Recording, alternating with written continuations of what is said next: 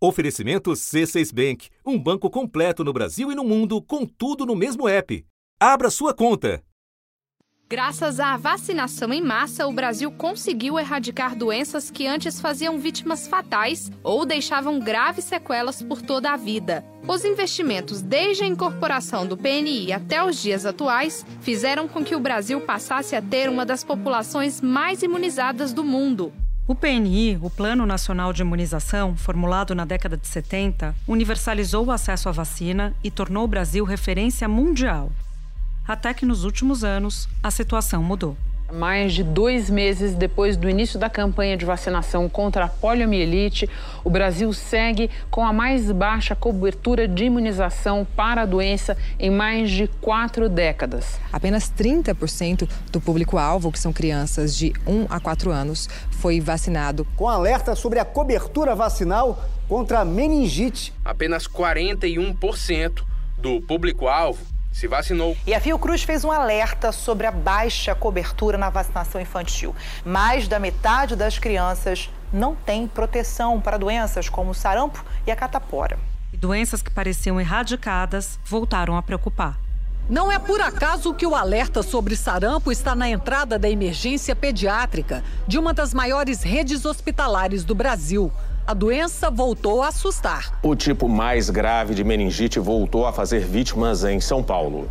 Agora a doença volta a circular nas principais cidades do país, com um agravante: a população não está protegida como deveria. A poliomielite, também conhecida como paralisia infantil, o último caso da doença no Brasil foi registrado em 1989, há mais de 30 anos. Mas, segundo os especialistas, caso os índices de vacinação continuem baixos, existe um sério risco da doença voltar a circular no país, o que seria um retrocesso gravíssimo.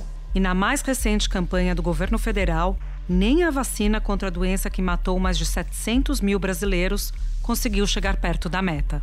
Até o momento, mais de 10 milhões e meio de doses da vacina bivalente foram aplicadas em todo o país. É menos de 20% do público-alvo das primeiras campanhas. Da redação do G1, eu sou Júlia do Alibe e o assunto hoje é o desafio de o Brasil voltar a ser exemplo na imunização. Como a baixa adesão à vacina bivalente contra a Covid expõe as falhas nas campanhas de vacinação no país. Neste episódio, eu converso com Renato Kifuri, presidente do Departamento de Imunizações da Sociedade Brasileira de Pediatria. Quinta-feira, 27 de abril.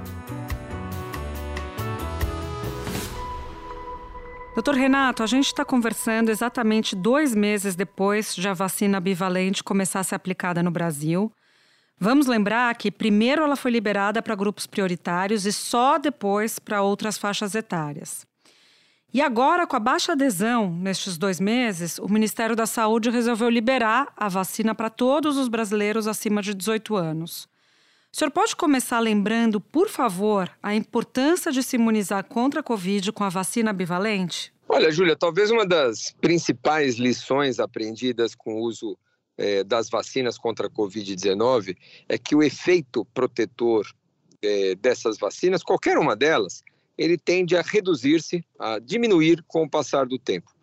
Então, aqueles indivíduos vacinados há mais de quatro, seis meses tendem a perder sua proteção. Primeiro, perde a proteção para formas leves da doença, você se reinfectar ou se infectar pela primeira vez é possível, mas a proteção contra as formas graves da doença ela continua sendo mais conservada por mais tempo. Então, a necessidade de dose de reforço, é um exemplo da vacina da gripe, por exemplo, parece ser uma necessidade especialmente para esses grupos mais vulneráveis.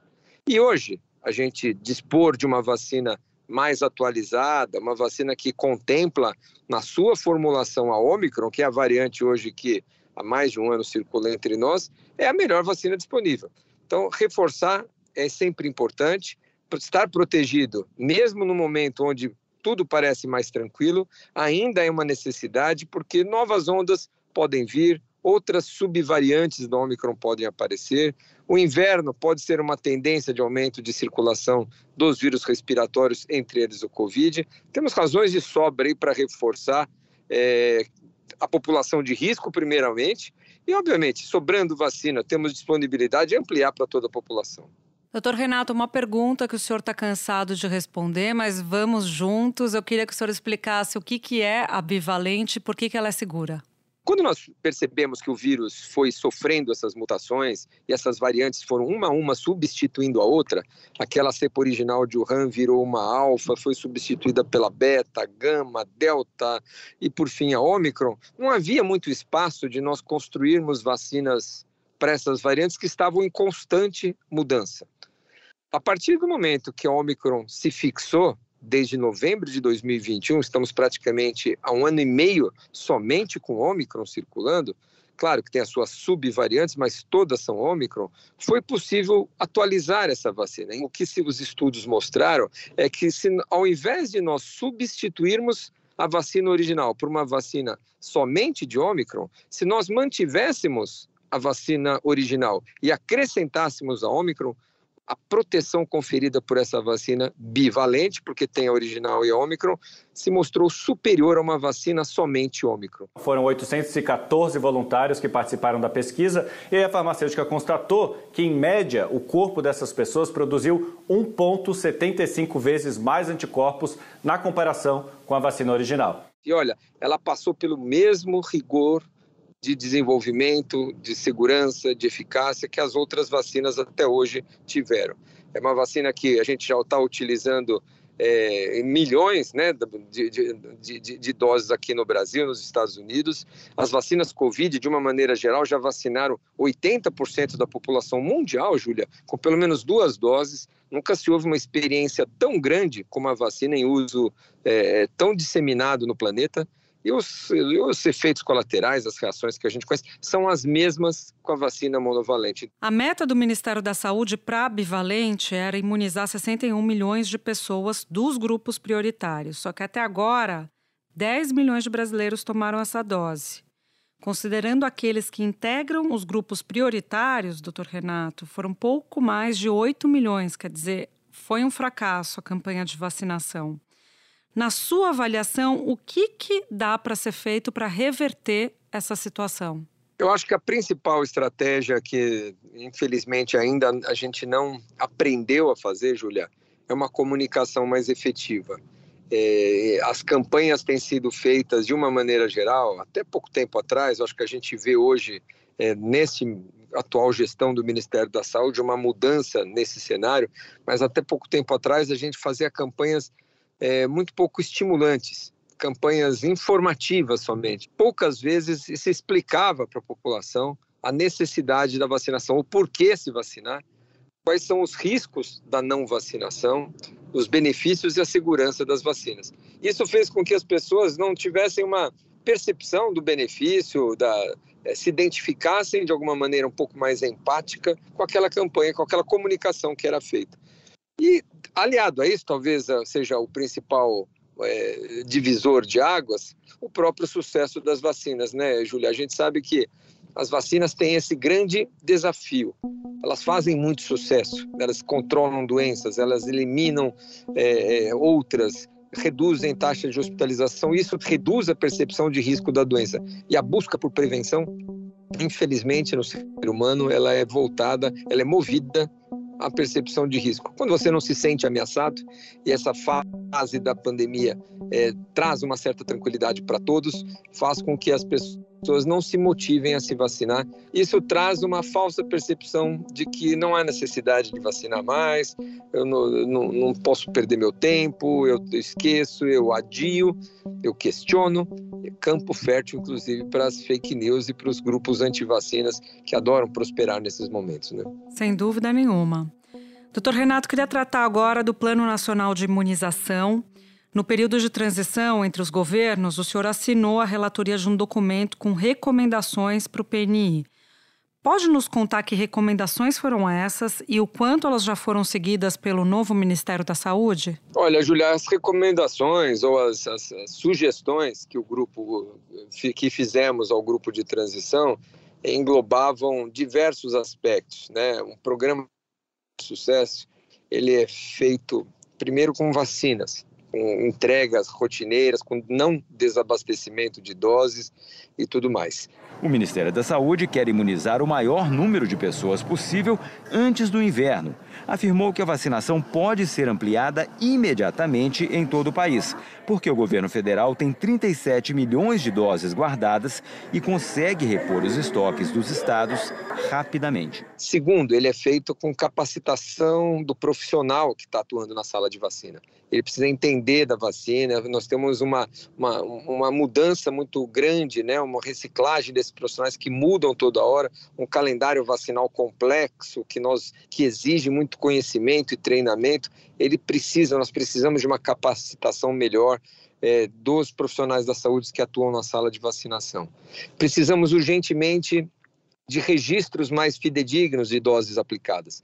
Nós temos muitas salas de vacina do país sem computador, sem internet, sem funcionários para digitar os dados de vacinados. Então, nós precisamos, para ter ações de imunização mais efetiva, conhecer a real cobertura vacinal nominal para cada bairro, para cada indivíduo, para cada vacina e a gente entender melhor quais são essas coberturas reais e nesses dados administrativos que nós temos no sistema carecem de uma de uma precisão muito grande. Nós precisamos campanhas de comunicação. Nós, claro que nós precisamos de um orçamento para isso. Talvez aí seja o grande divisor de águas, Júlia, porque é difícil você reestruturar um programa que foi, é, não vou dizer abandonado, mas que foi menos favorecido nos últimos anos, sem um orçamento adequado. Primeiro, porque a peça orçamentária que foi enviada pelo governo Bolsonaro ao Congresso Nacional já é extremamente problemática, considerada irrealista. A gente começa falando da área da saúde, que na comparação de 2023 com 2022 teve um corte de 59% na gratuidade da farmácia popular, de 46,4% na ação que se refere ao controle do câncer, de 61,2% na atenção materna e infantil e de 36,8% no Programa Nacional de Imunizações, um programa que é fundamental, sobretudo agora que uma série de vacinas não estão alcançando a meta estipulada pelo governo. Esse talvez seja o grande é, o, o, grande gargalo para nós avançarmos nesse, nessa questão. Então, nós temos muitas coisas a fazer as sociedades científicas, é, Sociedade Brasileira de Pediatria, de Imunizações, de Infectologias, então, imbuídas nessa parceria. Nós sentimos nesse novo Ministério da Saúde uma vontade muito grande de, de avançarmos nesses, nesses pontos. Nós recriamos, né, o, a Câmara Técnica foi extinta no governo anterior, ela foi recriada novamente através de uma portaria. O próprio Programa Nacional de Imunizações passou a ser uma. É, deixou de ser um programa da Secretaria de Vigilância, passou a ter um departamento próprio, com autonomia. Então, nós tivemos boas mudanças e boas sinalizações.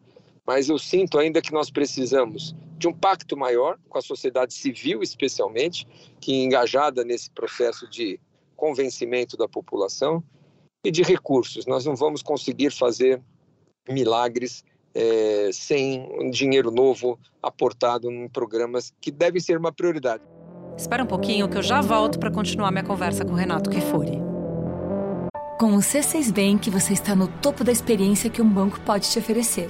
Você tem tudo para sua vida financeira no mesmo app, no Brasil e no mundo todo a primeira conta global do país e atendimento personalizado, além de uma plataforma de investimentos em real e dólar com produtos exclusivos oferecidos pelo C6 em parceria com o JP Morgan Asset Management. Quer aproveitar hoje o que os outros bancos só vão oferecer amanhã? Conheça o C6 Bank. Tá esperando o quê? C6 Bank. Recentemente, o senhor escreveu um artigo chamado Hesitação Vacinal em que explica alguns dos motivos por trás desse movimento. O senhor poderia explicar para a gente o que, que significa esse fenômeno? É um fenômeno mundial, né? Que a gente achava que o, o Brasil, com o perdão é, do trocadilho, era imune ao antivacinismo, era imune às notícias falsas. A gente acreditava que o Brasil era o país do carnaval, do futebol, do samba e da vacinação o Brasil e o continente americano foram pioneiros na erradicação, na eliminação de doenças. Não imaginávamos alguns anos atrás que nós tivéssemos que explicar para a população por que se vacinar. 83% dos municípios brasileiros não atingiram a meta de algumas das mais importantes vacinas para crianças em 2021. Três anos antes eram menos de 60%. No caso da hepatite B em bebês de até 30 dias, só 10% dos municípios alcançaram a cobertura adequada. A desinformação, as fake news, a polarização e a politização, tudo isso tem levado à insegurança para as pessoas. Então, com certeza, isso tem atrapalhado ah, nas nossas coberturas vacinais e podem atrapalhar com as coberturas vacinais da campanha de Covid. Hoje nós temos, enfrentamos pais questionando se realmente são necessárias as vacinas para os filhos, se elas são seguras. Então, ou seja, nós temos hoje um momento diferente, é, fruto de vários fatores, né, mas especialmente não só da percepção do risco, mas da difusão né, de, de notícias falsas, de fake news, onde as pessoas, é, especialmente os pais de crianças pequenas, sentem-se inseguros em vacinar seus filhos. A esse fenômeno, com vacinas disponíveis, gratuitas, e, e, onde o questionamento sobre a validade da, das vacinas aparece, que nós denominamos de hesitação vacinal. Doutor Renato, eu queria que o senhor nos contasse sobre uma grande fake news que é relacionada às vacinas, talvez uma das primeiras fake news sobre o tema, que é aquela que relaciona a vacinação ao autismo. É um clássico, né, das fake news, né, Júlia? A gente sabe que é, esse um pesquisador inglês chamado Andrew Wakefield, ele forjou um estudo, não é que ele fez um estudo mal feito, foi um estudo falsificado, forjado, é, com interesses comerciais. É, ele publicou um artigo num dos mais respeitados periódicos aí de, de, de, de ciência do mundo, o Lancet, dizendo ou mostrando um trabalho fraudado de que as vacinas é que as crianças que foram vacinadas com a vacina de sarampo, cachumba, rubéola, tríplice viral tinham um risco muito aumentado de desenvolver autismo. Isso, claro, trouxe um pânico na população. Isso, claro, levou a uma baixa cobertura. Até hoje a Europa não controlou o sarampo. O último continente a eliminar o sarampo ainda é a Europa. E esse, essa, essas gerações que vieram muitas vezes ainda carregam essa, essa, essa percepção equivocada de que vacinas poderiam causar autismo. Essa fraude foi desmentida, ela foi revelada, ela acabou na justiça. Esse médico teve o seu registro cassado, ele eh, foi expulso ali do Conselho de Medicina do, do, do Reino Unido. É claro, Júlia, que efeitos colaterais, como qualquer remédio, vacinas têm. Né? É inegável que vacinas, às vezes, fazem, trazem dor de cabeça, trazem reações locais, às vezes problemas é, um pouco mais graves, doenças inflamatórias. São raros esses eventos e que eles são, obviamente, muito inferiores é, quando se compara aos benefícios que as vacinas trazem. Em quase meio século de existência, o PNI erradicou diversas doenças com a adesão da população brasileira.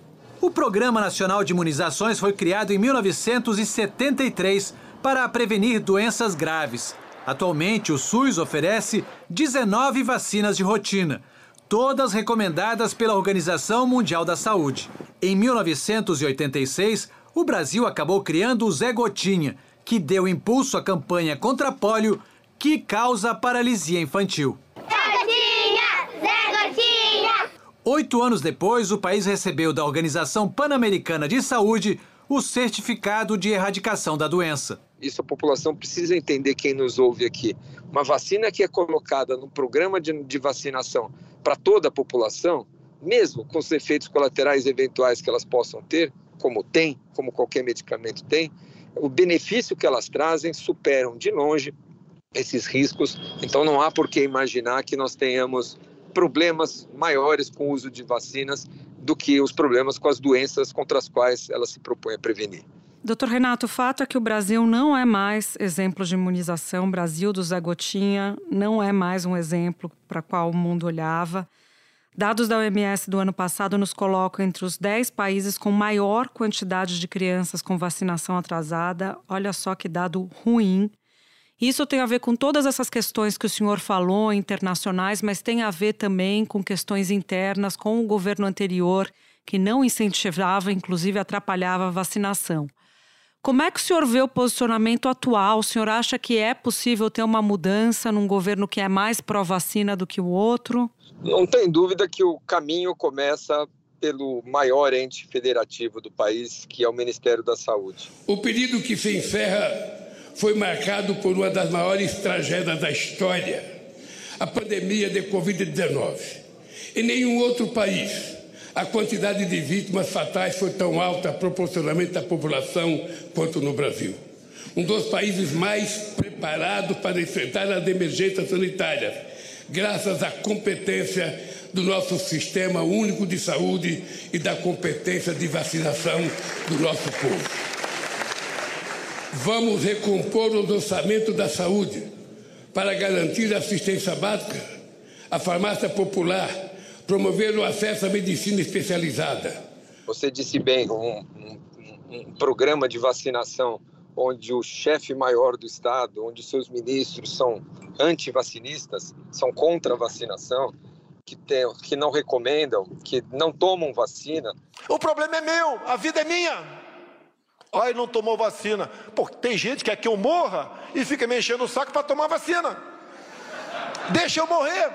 Sem dúvida, esse tipo de exemplo, ele não é só um exemplo para aquele momento da, de uma vacina ou de uma pandemia, mas ele é um exemplo que muitas vezes fica, ele é um momento que é registrado, ele é um exemplo que prejudica no curto, no médio e no longo prazo. Então nós precisamos reconquistar essa, essa confiança e não será, infelizmente, não será uma tarefa fácil e rápida.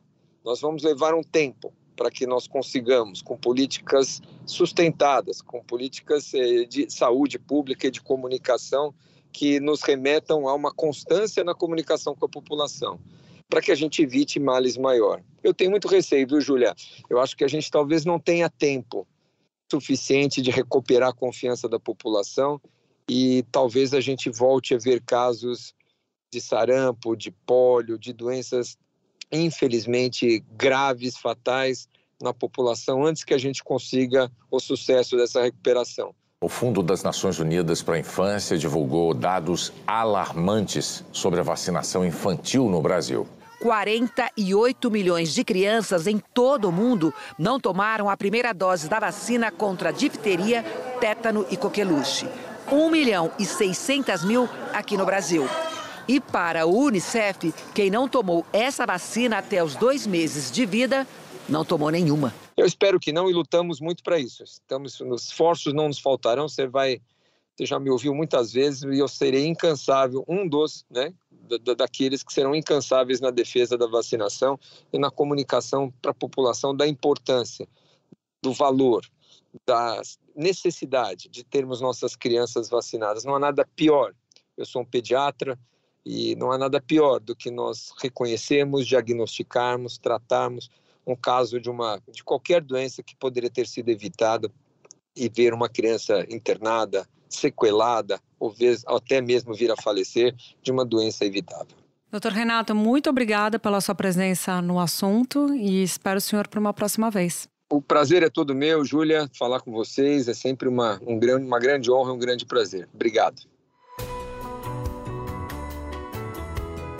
Este foi o assunto podcast diário disponível no G1, no Globoplay, no YouTube ou na sua plataforma de áudio preferida. Vale a pena seguir o podcast na Amazon ou no Spotify, assinar no Apple Podcasts, se inscrever no Google Podcasts, no Castbox ou no YouTube e favoritar na Deezer. Assim você recebe uma notificação sempre que tiver um novo episódio. Comigo na equipe do assunto estão Mônica Mariotti, Amanda Polato, Tiago Aguiar, Gabriel de Campos, Luiz Felipe Silva, Thiago Kazuroski, Etos Kleiter e Nayara Fernandes. Neste episódio colaborou também Juliane Moretti. Eu sou Júlia do Alibe e fico por aqui. Até o próximo assunto.